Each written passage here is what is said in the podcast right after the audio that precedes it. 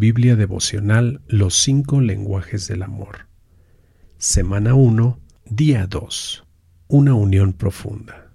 Lectura bíblica Génesis 2, 4 al 25. Este es el relato de la creación de los cielos y la tierra, el hombre y la mujer en el Edén. Cuando el Señor Dios hizo la tierra y los cielos, no crecían en ella plantas salvajes ni grano, porque el Señor Dios aún no había enviado lluvia para regar la tierra, ni había personas que la cultivaran. En cambio, del suelo brotaban manantiales que regaban toda la tierra. Luego el Señor Dios formó al hombre del polvo de la tierra, sopló aliento de vida en la nariz del hombre, y el hombre se convirtió en un ser viviente. Después el Señor Dios plantó un huerto en Edén, en el oriente, y allí puso al hombre que había formado. El Señor Dios hizo que crecieran del suelo toda clase de árboles, árboles hermosos y que daban frutos deliciosos. En medio del huerto puso el árbol de la vida y el árbol del conocimiento del bien y del mal. Un río salía de la tierra del Edén que regaba el huerto y después se dividía en cuatro ramales. El primero, llamado Pisón, rodeaba toda la tierra de Ávila, donde hay oro. El oro de esa tierra es excepcionalmente puro. También se encuentran allí resinas aromáticas y piedras de ónice. El segundo, llamado Gijón, rodeaba toda la tierra de Cus. El tercero, llamado Tigris, corría al oriente de la tierra de Asiria. El cuarto se llamaba Éufrates. El Señor Dios puso al hombre en el jardín de Edén para que se ocupara de él y lo custodiara. Pero el Señor Dios le advirtió, puedes comer libremente del fruto de cualquier árbol del huerto, excepto del árbol del conocimiento del bien y del mal. Si comes de su fruto, sin duda morirás. Después el Señor Dios dijo, No es bueno que el hombre esté solo, haré una ayuda ideal para él. Entonces el Señor Dios formó de la tierra todos los animales salvajes y todas las aves del cielo. Los puso frente al hombre para ver cómo los llamaría, y el hombre escogió un nombre para cada uno de ellos. Puso nombre a todos los animales domésticos, a todas las aves del cielo y a todos los animales salvajes, pero aún no había una ayuda ideal para él. Entonces el Señor Dios hizo que el hombre cayera en un profundo sueño. Mientras el hombre dormía, el Señor Dios le sacó una de sus costillas y cerró la abertura. Entonces el Señor Dios hizo de la costilla a una mujer y la presentó al hombre. Al fin, exclamó el hombre, esta es hueso de mis huesos y carne de mi carne. Ella será llamada mujer porque fue tomada del hombre. Esto explica por qué el hombre deja a su padre y a su madre y se une a su esposa, y los dos se convierten en uno solo. Ahora bien, el hombre y su esposa estaban desnudos, pero no sentían vergüenza. El corazón humano pide a gritos compañerismo. Somos criaturas sociales. Dios mismo dijo a Adán, no es bueno que el hombre esté solo haré una ayuda ideal para él. Génesis 2.18. Este análisis vino desde la caída de la humanidad, cuando el hombre ya estaba en la compañía cálida y personal de Dios.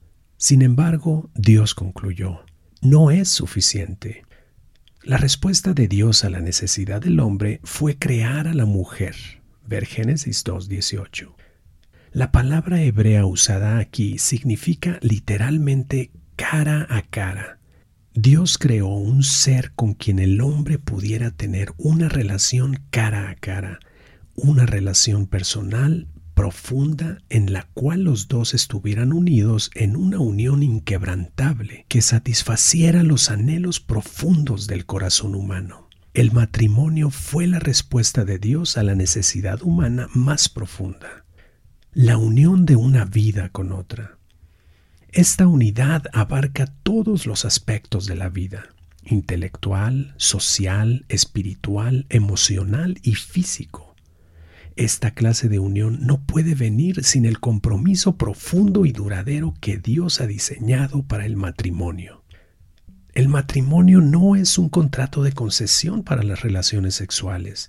No es meramente una institución social que permite el cuidado de los hijos. Es más que una clínica psicológica donde tenemos el apoyo emocional que necesitamos. Es más que un medio para obtener estatus social o seguridad económica. El propósito principal del matrimonio ni siquiera se alcanza cuando es un instrumento de amor y compañerismo, con lo valiosos que son. El propósito supremo del matrimonio es la unión de dos individuos al más profundo de los niveles, el cual, a su vez, trae el mayor sentido de realización a la pareja y es el que mejor sirve a los propósitos de Dios para sus vidas reflexión y estudio.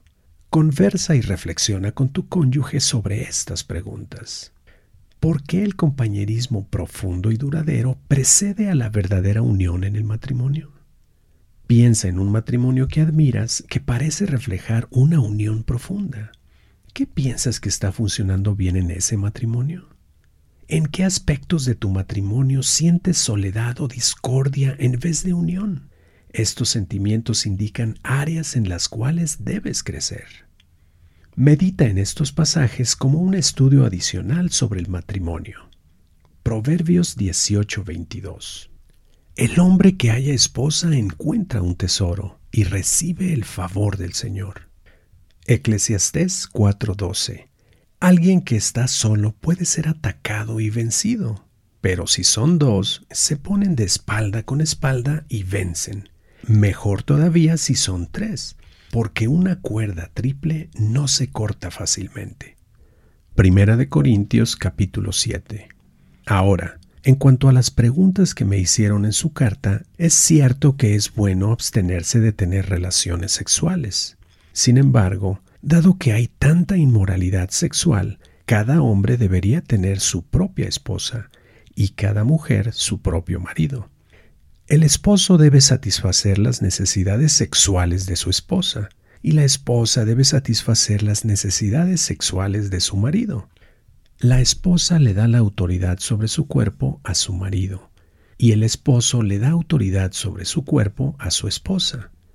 No se priven el uno al otro de tener relaciones sexuales, a menos que los dos estén de acuerdo en abstenerse de la intimidad sexual por un tiempo limitado para entregarse más de lleno a la oración. Después deberán volverse a juntar a fin de que Satanás no pueda tentarlos por la falta de control propio. Esto les digo a modo de concesión, no como un mandato. Sin embargo, quisiera que todos fueran solteros, igual que yo, pero cada uno tiene su don específico de Dios, unos de una clase y otros de otra. Así que les digo a los solteros y a las viudas, es mejor quedarse sin casar, tal como yo. Pero si no pueden controlarse, entonces deberían casarse. Es mejor casarse que arder de pasión. No obstante, para los que ya están casados, tengo un mandato que no proviene de mí, sino del Señor. La esposa no debe dejar a su marido, pero si lo deja, que no se case de nuevo o bien que se reconcilie con él, y el marido no debe dejar a su esposa. Ahora, me dirijo al resto de ustedes. Aunque no tengo un mandato directo del Señor, si un hombre cristiano está casado con una mujer que no es creyente y ella está dispuesta a seguir viviendo con él, no debe abandonarla. Y si una mujer cristiana tiene un esposo que no es creyente y él está dispuesto a seguir viviendo con ella, no debe abandonarlo pues la esposa cristiana da santidad a su matrimonio y el esposo cristiano da santidad al suyo. De otro modo, sus hijos no serían santos, pero ahora son santos. En cambio, si el esposo o la esposa que no es creyente insiste en irse, dejen que se vaya. En esos casos, el cónyuge cristiano ya no está ligado al otro, porque Dios los ha llamado a ustedes a vivir en paz. ¿Acaso ustedes, esposas, no se dan cuenta de que sus maridos podrían ser salvos a causa de ustedes? ¿Y ustedes, esposos, ¿No se dan cuenta de que sus esposas podrían ser salvas a causa de ustedes? Cada uno debería seguir viviendo en la situación en que el Señor lo haya puesto y permanecer tal como estaba cuando Dios lo llamó por primera vez. Esa es mi regla para todas las iglesias. Por ejemplo, un hombre que se circuncidó antes de llegar a ser creyente no debería tratar de revertir su condición. Y el hombre que no estaba circuncidado cuando llegó a ser creyente no debería circuncidarse ahora, pues no tiene importancia si un hombre ha sido o no circuncidado. Lo importante es cumplir los mandamientos de Dios. Cada uno debería permanecer tal como estaba cuando Dios lo llamó. ¿Eres un esclavo? No dejes que eso te preocupe. Sin embargo, si tienes la oportunidad de ser libre, aprovechala. Y recuerda, si eras un esclavo cuando el Señor te llamó, ahora eres libre en el Señor. Y si eras libre cuando el Señor te llamó, ahora eres un esclavo de Cristo. Dios pagó un alto precio por ustedes, así que no se dejen esclavizar por el mundo. Amados hermanos, cada uno debería permanecer tal como estaba cuando Dios lo llamó por primera vez. Ahora, con respecto a la pregunta acerca de las jóvenes que todavía no se han casado, para ellas no tengo ningún mandato del Señor, pero el Señor en su misericordia me ha dado sabiduría digna de confianza que les transmitiré a ustedes. Debido a la crisis actual, pienso que es mejor que cada uno se quede como está. Si tienes esposa, no procures terminar tu matrimonio. Si no tienes esposa, no busques casarte. Pero si te casas, no es pecado. Y si una joven se casa, tampoco es pecado. Sin embargo, los que se casan en este tiempo tendrán problemas y estoy tratando de evitárselos. Déjenme decirles lo siguiente, amados hermanos. El tiempo que queda es muy breve, así que de ahora en adelante los que estén casados no deberían concentrarse únicamente en su matrimonio los que lloran o los que se alegran o los que compran cosas no deberían ser absorbidos por sus lágrimas, ni su alegría, ni sus posesiones. Los que usan las cosas del mundo no deberían apegarse a ellas, pues este mundo tal como lo conocemos pronto desaparecerá. Quisiera que estén libres de las preocupaciones de esta vida, un soltero puede invertir su tiempo en hacer la obra del Señor y en pensar cómo agradarlo a Él. Pero el casado tiene que pensar en sus responsabilidades terrenales y en cómo agradar a su esposa. Sus intereses están divididos. De la misma manera, una mujer que ya no está casada o que nunca se ha casado puede dedicarse al Señor y a ser santa en cuerpo y en espíritu. Pero una mujer casada tiene que pensar en sus responsabilidades terrenales y en cómo agradar a su esposo.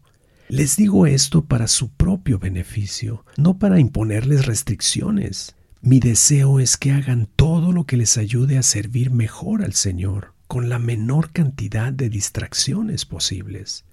No obstante, si un hombre piensa que está tratando a su prometida en forma impropia y que inevitablemente cederá a sus pasiones, que se case con ella como él desea. No es pecado. Pero si ha decidido con toda firmeza no casarse y no hay urgencia y puede controlar sus pasiones, hace bien en no casarse. Así que el que se casa con su prometida hace bien, y el que no se casa hace mejor. Una esposa está ligada a su esposo mientras el esposo vive. Si su esposo muere, ella queda libre para casarse con quien quiera, pero solamente si ese hombre ama al Señor. Sin embargo, en mi opinión, sería mejor que ella no volviera a casarse, y pienso que al decir esto les doy consejo del Espíritu de Dios. Ora a Dios pidiendo una unión profunda en tu matrimonio. Amado Dios, vengo a ti en esta hora para darte las gracias por mi matrimonio. Gracias Señor por cada matrimonio que ha escuchado esta grabación, porque el mensaje que tú nos has dado a través de tu palabra es claro, Señor. Tú nos hiciste con un propósito. Y tú, Señor, eres quien puede darnos esa capacidad de mantenernos unidos. Porque como dice tu palabra, cordón de tres dobleces no se rompe fácilmente. Gracias, Padre, te doy porque con tu ayuda podremos mantenernos unidos hasta el fin, Señor, conforme a tu voluntad y tus propósitos para nuestra vida como pareja. Nos ponemos en tus manos, Señor, y te damos las gracias en el nombre de tu amado Hijo, nuestro Señor y Salvador Jesucristo. Amén.